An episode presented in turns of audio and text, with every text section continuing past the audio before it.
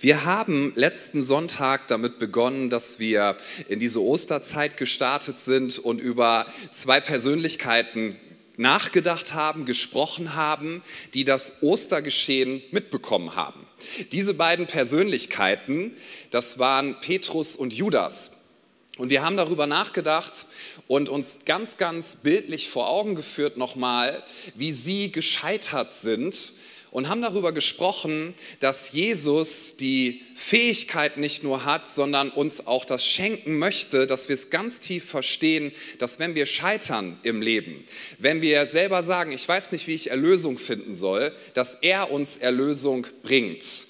Und es ist immer richtig gut, finde ich, wenn wir anhand von echten Lebensgeschichten nachvollziehen, wie Jesus Leben verändert und uns dann auch einmal vergegenwärtigen dürfen, was das für unser Leben bedeutet. Karfreitag waren wir hier zusammen, viele von euch waren schon mit dabei, als wir uns dann nochmal vor Augen geführt haben, dass Jesus wirklich einen sehr hohen Preis bezahlt hat. Es gibt keine größere Liebe als die, die er uns erwiesen hat. Ein Theologe hat mal gesagt, Jesus ist derjenige, und das will ich dir als Zuspruch geben und auch mir heute Morgen, Jesus ist derjenige, der dich und alle deine Fehler und alle deine Dunkelheiten am meisten und am besten kennt. Sogar besser als du selber. Ja, Jesus kennt all dein Versagen, all dein Scheitern, er kennt dich am meisten und er ist gleichzeitig der, der dich am meisten liebt. Das ist eine nicht nur schöne Botschaft, das ist eine lebensverändernde Botschaft. Wir haben über Leute gesprochen an Karfreitag, die neben Jesus am Kreuz hingen. Und einer hat kurz bevor er gestorben ist und er wusste, ich habe Schuld, er hat das erkannt. Er wurde bestraft und er hat die Todesstrafe bekommen. Und kurz bevor er am Kreuz gestorben ist, hat er Jesus um Gnade gebeten. Und wir haben uns nochmal vor Augen geführt, dass selbst wenn du dich kurz vor deinem Tod, fünf Sekunden vorher entscheidest und Jesus sagst, ich weiß, dass ich dich brauche und deine Gnade allein rettet mich, dass du Gnade finden wirst. Und heute wollen wir uns ein paar Leute anschauen, nämlich Nachfolger und Nachfolgerinnen, mit denen beginnen wir gleich von Jesus, die einiges erlebt haben, nachdem Jesus gestorben war. Und das hat ihre ganze Vorstellung und alles, was sie bisher so gedacht haben, was passieren wird, einfach komplett vom Tisch gewischt. Für sie war eine Hoffnung gestorben. Für sie war alles zusammengebrochen, weil sie haben gedacht, Jesus ist ja der Messias, er wird seine Königsherrschaft aufrichten. Und all das, was sie sich so vorgestellt haben, ist zerbröselt, ist total zerplatzt. Und sie sind desillusioniert, sie gehen an einem bestimmten Punkt zum Grab von Jesus, um dort ihm sozusagen die letzte Ehre zu erweisen. Und das finde ich übrigens sehr beeindruckend, diese Frauen, die zum Grab gehen, über die wir gleich lesen werden im Lukasevangelium. Da halten wir uns heute ein bisschen in Kapitel 24 auf. Diese Frauen, sie gehen zum, zum Grab und sie sind eigentlich ganz enttäuscht und ihre Hoffnungen sind zerbrochen und sie wissen eigentlich nicht, wohin mit sich selber. Aber sie hatten so eine Liebe für das, was Jesus ihnen bedeutet hat und was er in ihrem Leben getan hat, dass sie sich sagen, wir wollen ihm auf jeden Fall nochmal die letzte Ehre erweisen. So gehen sie also so, und so steigt das Lukas-Evangelium dann in Kapitel 24 ein. Sie gehen also zum Grab und haben so ihre Vorstellung, wie das Ganze jetzt ablaufen soll. Und dann steht dort ab Vers 3 in Lukas 24, und als sie hineingingen, also zum Grab ins Grab, fanden sie den Leib des Herrn Jesus nicht. Es war eine frühe Morgenstunde. Ich weiß nicht, ob das so Morgenmuffel oder ob das so Frühaufsteherinnen waren. Ja, ich mache jetzt keine Umfrage, wer hier Morgenmuffel ist und so, ne? Aber morgens, ich würde da erstmal so hingehen. Ich habe ja morgens meine Vorstellung, wenn irgendwas nicht funktioniert oder nicht so ist, wie ich es mir gedacht habe, dann bin ich überrascht. Und sie sind sehr überrascht. Sie gehen zum Grab, sie suchen nach Jesus, der dort als Leichnam liegen sollte. Und sie gehen hinein und sie finden ihn nicht. Vers 4. Und es geschah, als sie deswegen ganz ratlos waren, siehe, da standen zwei Männer in strahlenden Gewändern bei ihnen. Haben sie auch nicht unbedingt mitgerechnet, also gar nicht. Da sie nun erschraken und das Angesicht zur Erde neigten, sprachen diese zu ihnen, was sucht ihr den Lebenden bei den Toten? Er ist nicht hier, sondern er ist auferstanden. Denkt daran, wie er zu euch redete, als er noch in Galiläa war und sagte, der Sohn des Menschen muss in die Hände sündiger Menschen ausgeliefert und gekreuzigt werden und am dritten Tag auferstehen. Da erinnerten sie sich an seine Worte und sie kehrten vom Grab zurück und verkündigten das alles den Elfen, also nicht den Elfen, sondern den elf Jüngern, das ist wichtig, na, wie auch immer, ja, und allen übrigen. Es, jetzt weißt du, wo du Elfen in der Bibel findest, habe ich dir verraten, also Lukas 24, Vers 9. Sie verkündeten das alles den Jüngern, es waren aber Maria Magdalena und Johanna und Maria, die Mutter des Jakobus, die dies den Aposteln sagten, sie und die übrigen mit ihnen. Und ihre Worte kamen ihnen vor wie ein Märchen und sie glaubten ihnen nicht. Wir werden noch ein bisschen weitergehen in diesem Kapitel, aber hier möchte ich uns einmal mit hineinnehmen dürfen, weil diese Begebenheit total faszinierend ist und sie das Leben und die ganze Vorstellung von diesen Frauen verändert. Alles, was sie, was sie gerade noch geglaubt haben, wird so richtig positiv erschüttert und alles, was du vielleicht glaubst in deinem Leben, das möchte Jesus, ich sag's positiv, erschüttern, damit du wahres Leben findest. Wir haben ja als Menschen eine Fähigkeit von Gott bekommen, die haben wir als geschaffene Wesen, die haben Tiere beispielsweise nicht. Und zwar haben wir die Fähigkeit bekommen, dass wir uns darüber Gedanken machen können, wie das Leben funktioniert, was wichtig ist und was Bedeutung hat. Und wir haben die Fähigkeit bekommen, darüber nachzudenken, wie wir das Leben einordnen und wie wir es verstehen. Über dieses Wort Verständnis will ich auch mal kurz mit uns nachdenken. Hast du schon mal vor einer Person gestanden? Ist eine rhetorische Frage, ja, diese tollen rhetorischen Fragen. Kennst du das? Du stehst vor einem Menschen und denkst so, ich verstehe dich einfach nicht. Ehepartner gucken sich gerade so an. Ja, ich, das verstehe ich einfach nicht. Also wir Menschen, wir, wir, wir deuten die Welt und wir interpretieren, was ist für uns wichtig und wir ordnen Ereignisse ein und wir haben auch eine Vorstellung darüber, wie die Dinge funktionieren und manches Mal geht unser Verständnis auseinander. Ist dir das schon mal aufgefallen? Ich habe mich daran erinnert, als ich noch Jugendpastor war, wir machen ja jedes Jahr eine äh, Freizeit, die heißt Fall Break. So, das heißt, wir fahren mit 150 bis äh, letztes Jahr waren es so knapp 200 Leute, fahren wir in ein äh, Freizeithaus und das ist eine richtig gute Sache. Jesus verändert Leben, es macht sehr, sehr viel Spaß und gleichzeitig, da wo so circa 150 Teenager auf einem Haufen sind, da entsteht auch sowas, das nennt man Unordnung. Ja? Jeder, der Teenager zu Hause hat, kennt das vielleicht und wir hatten das einmal in einem Freizeithaus, da kam der Herberg Werksvater, so nannte er sich zu uns und hat gemeint, es geht nicht mehr, Herr Knorr, die Zimmer sind so unordentlich, Sie müssen jetzt eine Ansage machen, sonst schmeiße ich Sie raus. Da dachte ich, hui, das ist ja deutlich, dann mache ich mal eine Ansage. Und dann habe ich mich, damals war äh, Bob Stübner, unser geschäftsführender Pastor, der war auch noch mit äh, bei Fallbreak. Wir haben uns dann da vorne hingestellt und haben gesagt, so, wir müssen jetzt mal eine Ansage machen. Ihr habt jetzt alle eine halbe Stunde Zeit, ihr räumt eure Zimmer auf und wir werden das kontrollieren, ja. Und äh, ansonsten gibt es Sanktionen Aktionen, sowas wie abspülen oder so. Irgendwas ist uns da eingefallen, ich weiß es nicht mehr genau. Und dann sind auf jeden Fall alle so ausgeschwärmt und haben gesagt, wir müssen unser Zimmer aufräumen. Und ich weiß noch, ich bin in ein Zimmer reingekommen, das war so perfekt aufgeräumt, das hat so meinem Verständnis entsprochen. In diesem Zimmer hat unter anderem unsere heutige Moderatorin gelebt, die Franziska Wieser. Ihr könnt ihr mal einen Applaus geben. Und Ihr Verständnis von Ordnung, das hat so mit meinem Verständnis und auch mit dem vom Herbergsvater übereingestimmt, ja, weil da das Fenster war auf, also Sauerstoff, das ist sowieso kein grober Fehler. Es war wirklich alles aufgeräumt, nichts lag auf dem Boden und sie haben uns auch, das fand ich ganz besonders irgendwie ein nettes Schmankerl, sie haben uns Schokolade auf den Tisch gestellt. Ja, und ich wollte gerade sagen, so eine Streberpostkarte, da stand in so Mädchenschrift drauf, ihr seid die aller, allerbesten Leiter.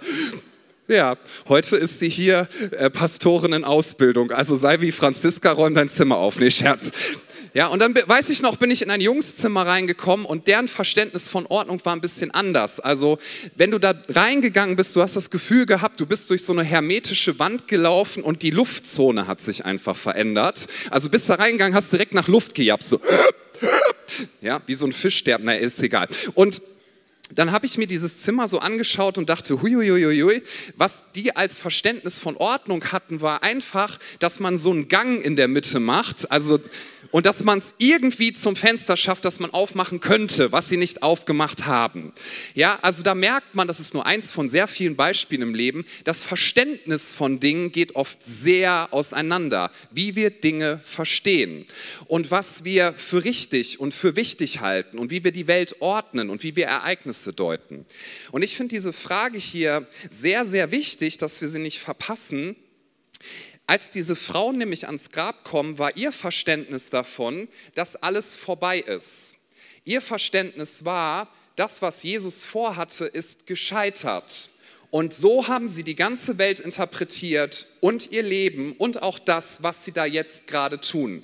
Das hat ihren Tag geprägt, das hat ihre Handlungen geprägt und das hat wahrscheinlich auch die Gespräche geprägt, die sie so untereinander hatten. Wahrscheinlich haben sie sich darüber unterhalten, wie viel Hoffnung sie auf Jesus gesetzt haben und dass jetzt alles vorbei ist und dass der Tod dann wohl doch das letzte Wort hat. Aber sie haben gesagt, wir wollen Jesus jetzt nochmal die letzte Ehre erweisen, lasst uns dorthin gehen und lasst uns ihm einfach nochmal in diesem Sinne zum Ausdruck bringen, was er uns bedeutet hat.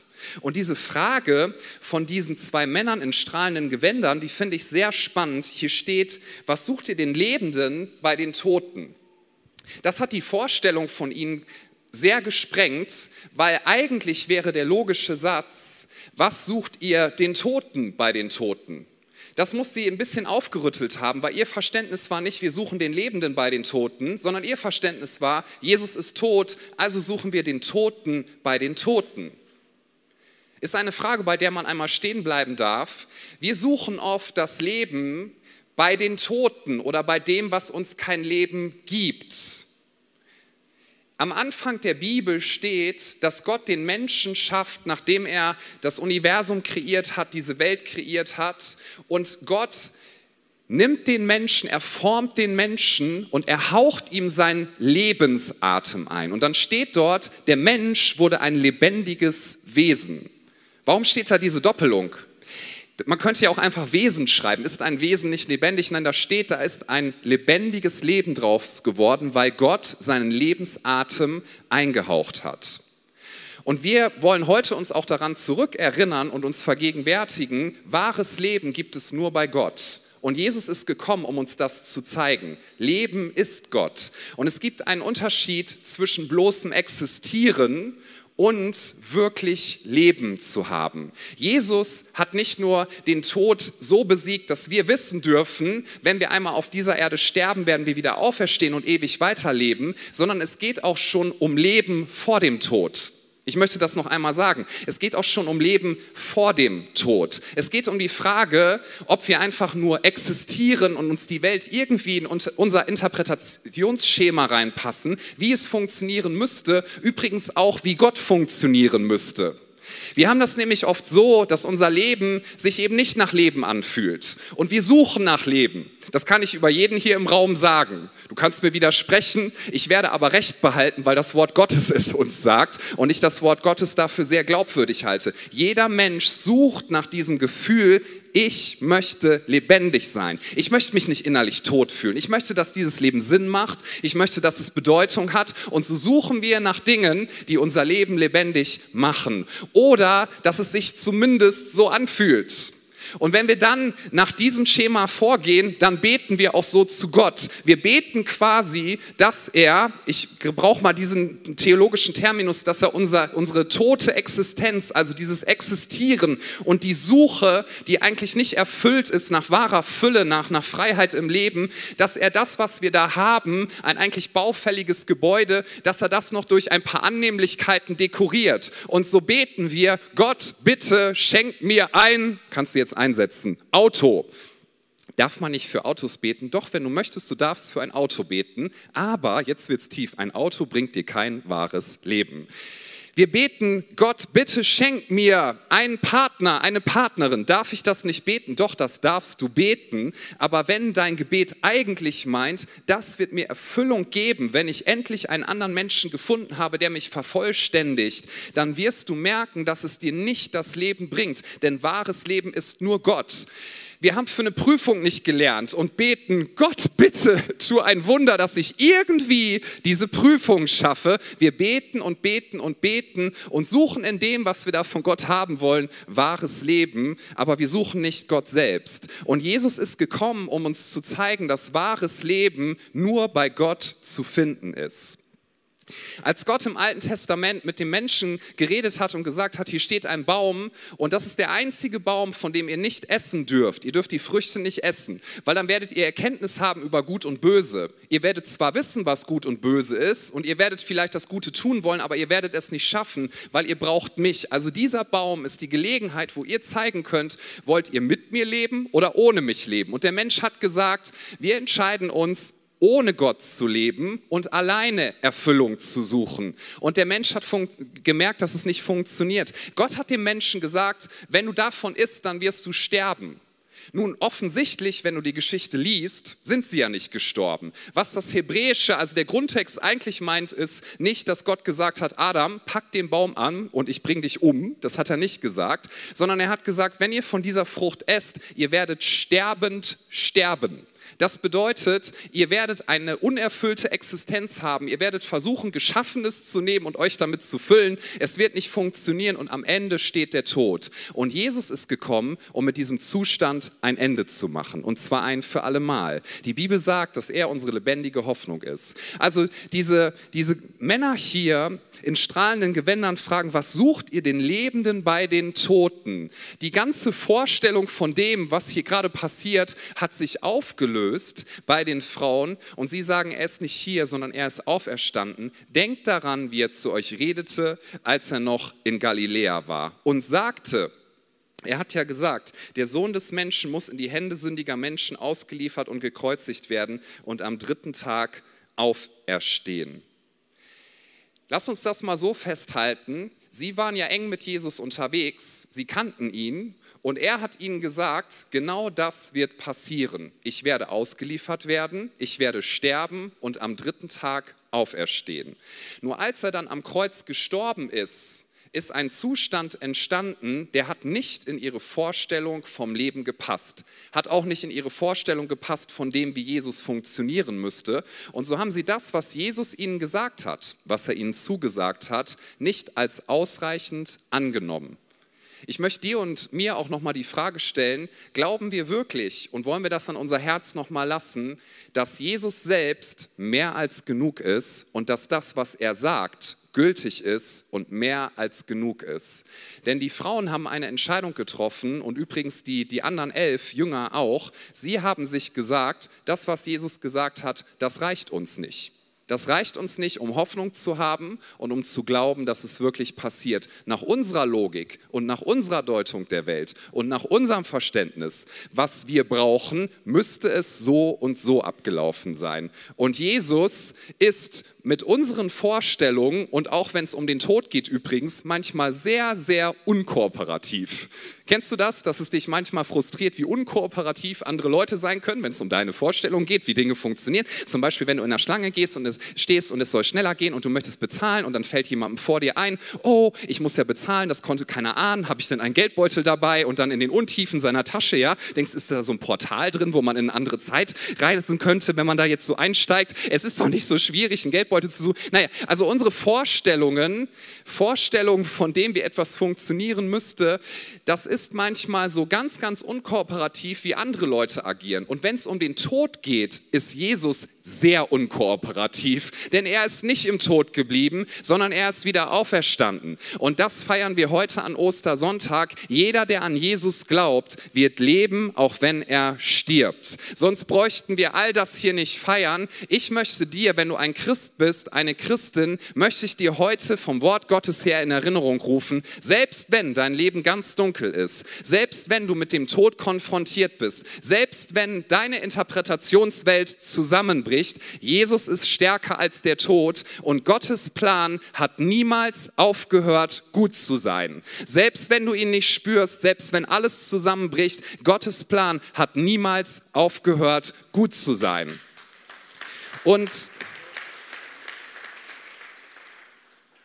als diese Männer sagen, erinnert euch an das, was er gesagt hat, da merken sie, ihre Interpretationswelt wird erschüttert und auf einmal macht es für sie Sinn und sie sagen, ja, das ist das, was Jesus uns mitgegeben hat. So hat er es uns vorausgesagt. Er hat gesagt, dieser Moment, bis ich wieder auferstehe, das wird ein harter Moment, denn es wird Zeit dauern. Er wird sehr dunkel sein. Er wird alles kosten. Aber ihr dürft wissen, ich werde von den Toten auferstehen. Das wollten sie aber nicht akzeptieren, dass es so abläuft. Als sie erkennen, Jesus hatte wirklich einen Plan, Gott hatte einen Plan, wird es für sie gut. Und Jesus hat ihnen geholfen, dass das Bild, was sie von ihm hatten und wie er handeln müsste, dass das viel, viel klarer und viel, viel deutlicher geworden ist. Wir lesen einmal weiter in Johannes 24. Ich möchte uns noch mindestens zwei weitere Personen vor Augen führen, die auch eine bestimmte Sicht und Interpretation hatten. Lukas 24, Vers 13. Das ist die Geschichte von den sogenannten Emmaus-Jüngern. Da steht, und siehe, zwei von ihnen gingen an demselben Tag zu einem Dorf namens Emmaus, das von Jerusalem 60 Stadien entfernt war. Und sie redeten miteinander von allen diesen Geschehnissen. Und es geschah, während sie miteinander redeten und sich besprachen, da nahte sich Jesus selbst und ging mit ihnen. Ganz kurz, einmal bemerkt, Jesus, der Sohn Gottes präexistent, ja, außerhalb von Raum und Zeit, der Sohn Gottes, der auf die Erde gekommen ist, um die Menschheit zu retten. Er hat den Tod besiegt, er ist gerade auferstanden. Er weiß, er hat noch eine bestimmte Zeit, bevor er diese Erde verlässt. Und er hat nichts Besseres zu tun, in Anführungsstrichen, als sich hier von hinten anzuschleichen und diesen zwei Frustis hinterherzulaufen. Denn das waren zwei gefrustete, ja, deprimierte Menschen. Sie, sie gingen und sie waren sehr langsam unterwegs und sie, sie schlichen sich so vor sich hin und sie redeten miteinander. Ist dir schon mal aufgefallen, dass wenn sich zwei Frustrierte begegnen und miteinander reden, dass die sehr schnell zur gleichen Meinung kommen? Ja, setz mal zwei Leute in eine Kneipe und lass sie über ihren Chef reden. Die sind sich sehr schnell einig.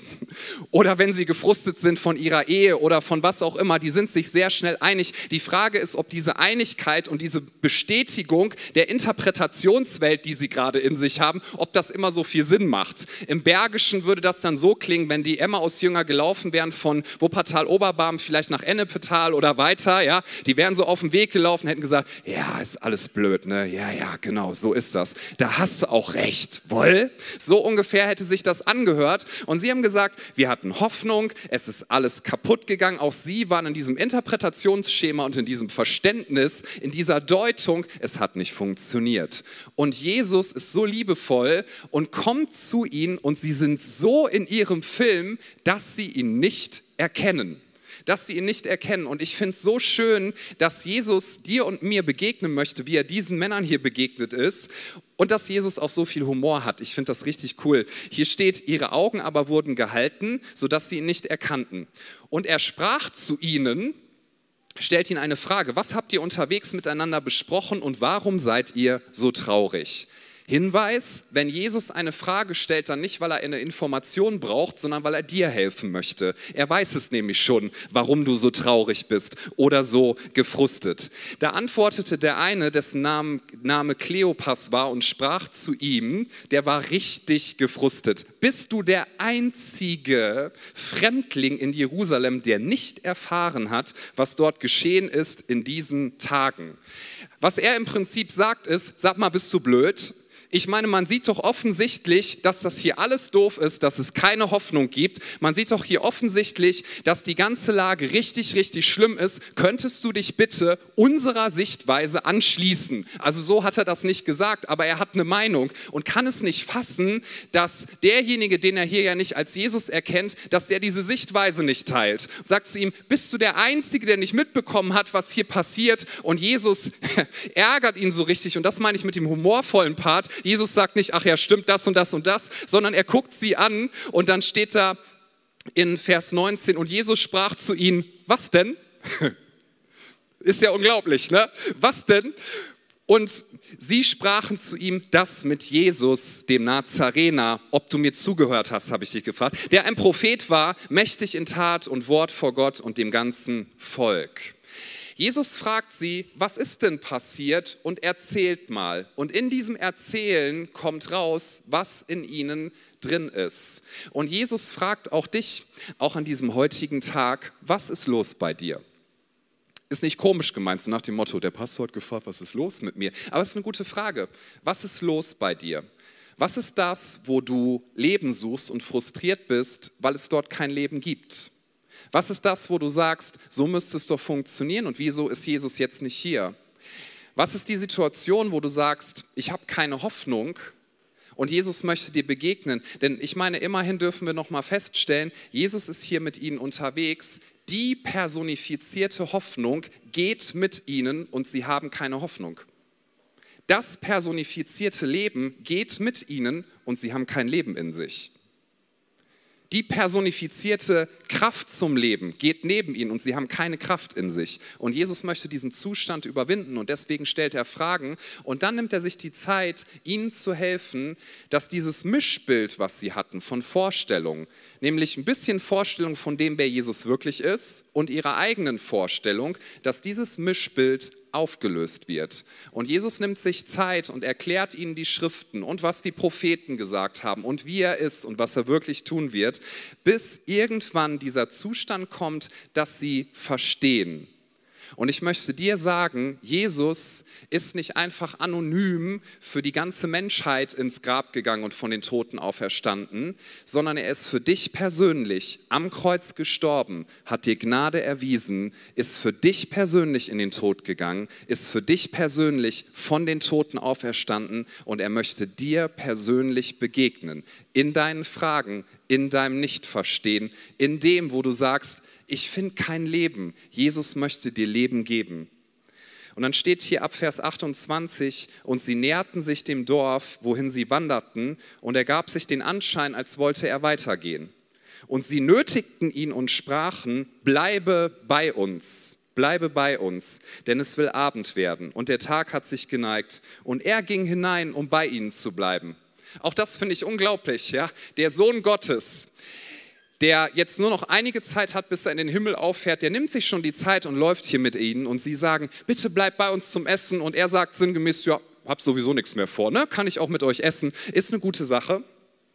Und es geschah, als er mit ihnen zu Tisch saß, da nahm er das Brot, sprach den Segen, brach es und gab es ihnen.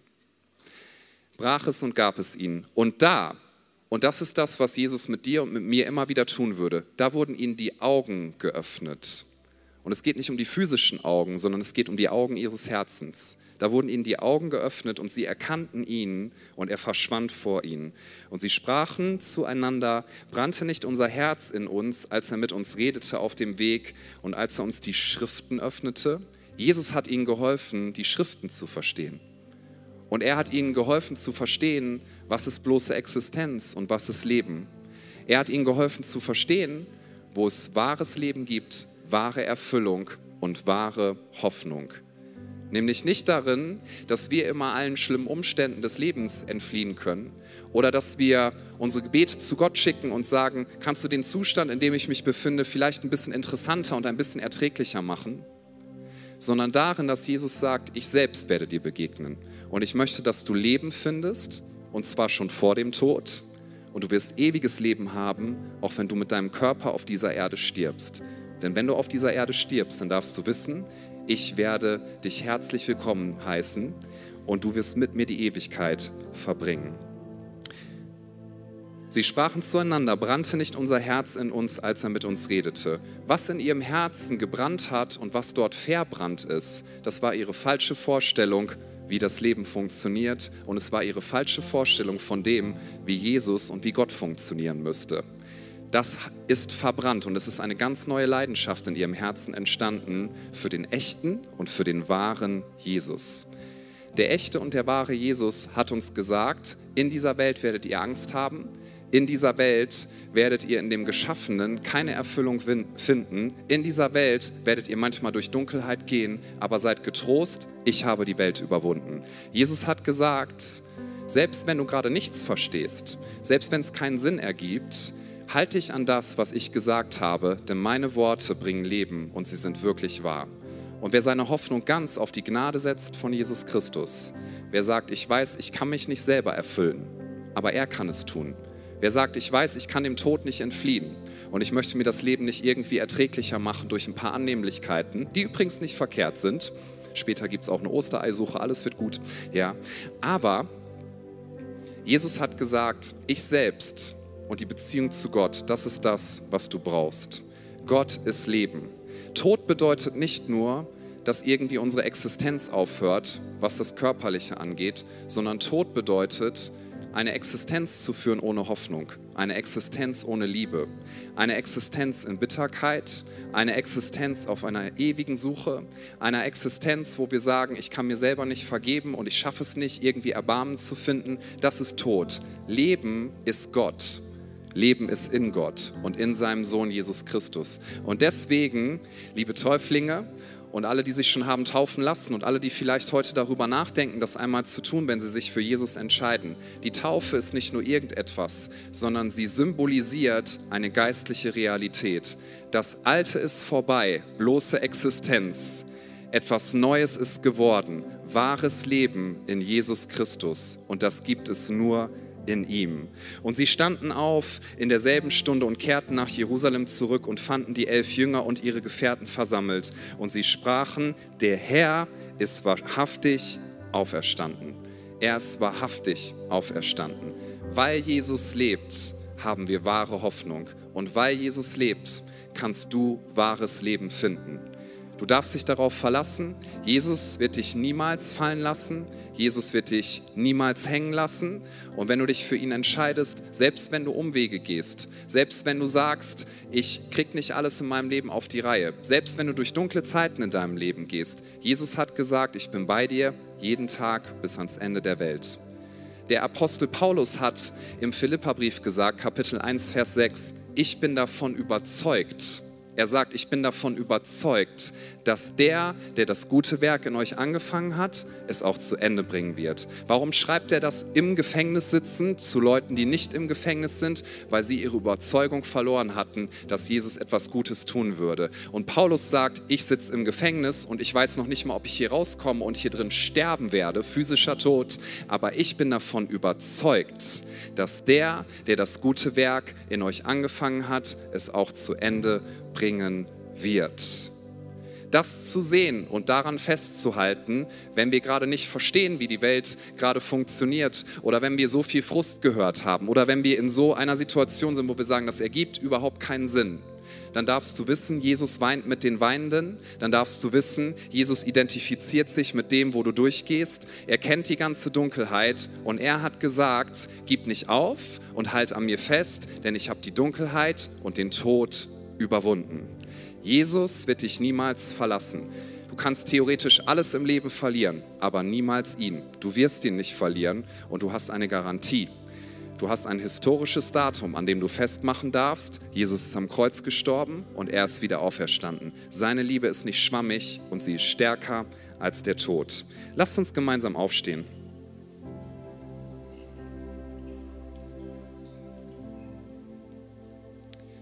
Schließen wir gerne nochmal für einen Moment die Augen und ich lese aus 1. Korinther 15. In diesem Kapitel sagt der Apostel Paulus, dass Jesus selbst auch ihm erschienen ist und Jesus hat ihm auch die Augen geöffnet für das, was wahres Leben ist und hat ihm einen Auftrag und eine Berufung gegeben. Und dann wurde Paulus zugesprochen, dass er um des Namens Christi willen viel leiden muss.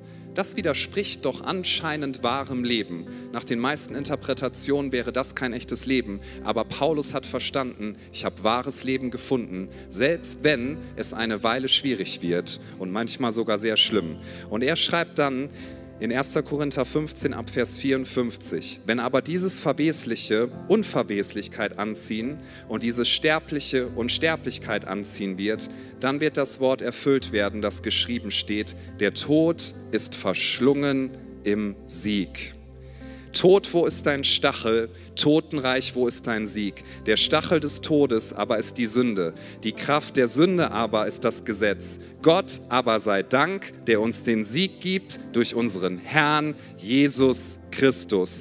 Darum, meine lieben Geschwister, seid fest unerschütterlich, nehmt immer wieder zu in dem Werk des Herrn, weil ihr wisst, dass eure Arbeit nicht vergeblich ist im Herrn.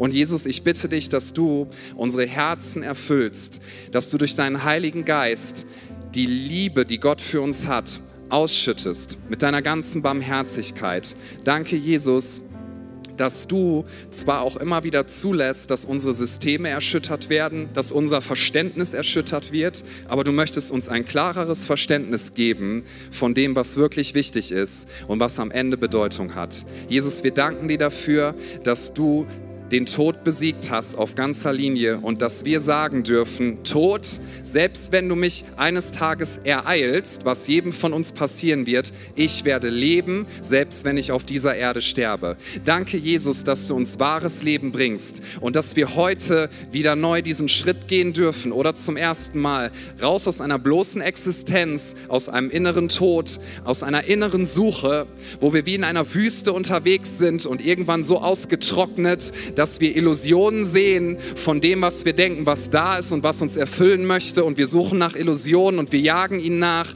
Aber Jesus, du möchtest uns frisches Wasser geben. Du hast gesagt, du bist unsere Quelle. Du hast gesagt, du bist Wasser des Lebens. Und das möchtest du so gerne heute Morgen uns anbieten. Wir danken dir für deine unendliche Gnade. Denn deine Gnade triumphiert. Sie ist stärker als alle Schuld. Sie ist stärker als alle Dunkelheit. Und sie ist stärker als der Tod. Und jetzt bitte ich uns hier vor Ort, dass wir für einen Moment wirklich alle unsere Augen schließen. Nur das Team und ich werden schauen. Und ich möchte fragen, wer sagt heute an diesem Ostersonntag, Jesus, bitte schenk mir Leben. Schenk mir Leben, dass ich wissen darf, ich werde wirklich leben, auch wenn ich auf dieser Erde sterbe. Und schenk mir bitte Leben schon im Hier und Jetzt. Ich weiß, dass ich Erfüllung nicht in mir selber finde, nicht in irgendeiner Sache auf dieser Welt, sondern Leben Jesus das gibt es nur in dir.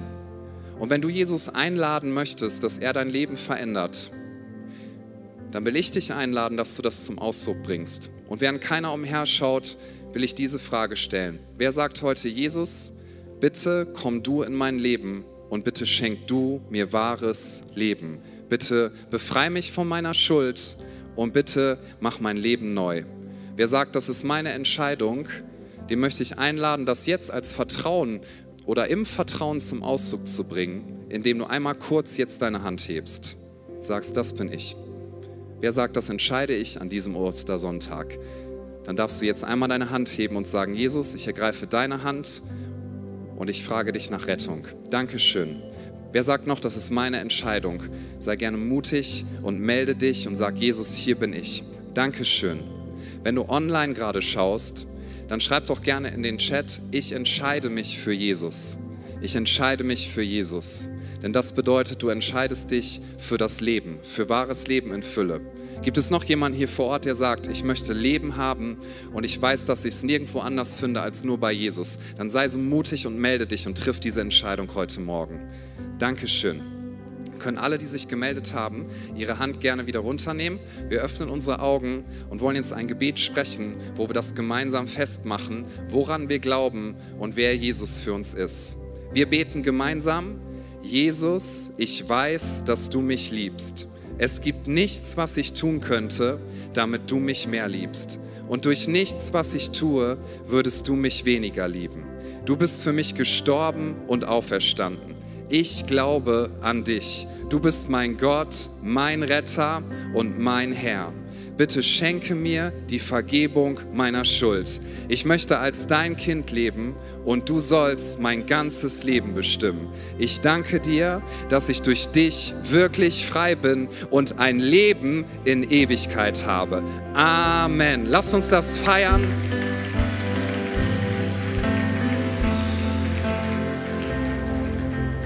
Und Jesus, wir danken dir für all das, was du getan hast. Danke, dass du dein Leben gegeben hast, damit wir Leben haben. Danke, dass wir wissen dürfen, selbst wenn wir nichts verstehen, du bist größer. Selbst wenn in dem, was Menschen sagen, nichts Sinn ergibt, du hast den Sinn, die Bedeutung und wahres Leben. Danke, dass wir wissen dürfen, Jesus, der Tod ist besiegt auf ganzer Linie. Wir werden leben und danke, dass wir wissen dürfen, Jesus, deine Gnade triumphiert und du bist Sieger. Und deswegen schämen wir uns nicht, dich an diesem Ostersonntag zu preisen, dich zu erheben, dir alle Ehre zu geben. Wir sagen, gepriesen sei der Herr, gepriesen sei der, der uns Freiheit gegeben hat. Er hat das Grab verlassen, er hat den Tod besiegt. Lass uns Jesus gemeinsam ehren und unsere Freude zum Ausdruck bringen über das, was er getan hat. Er ist gut.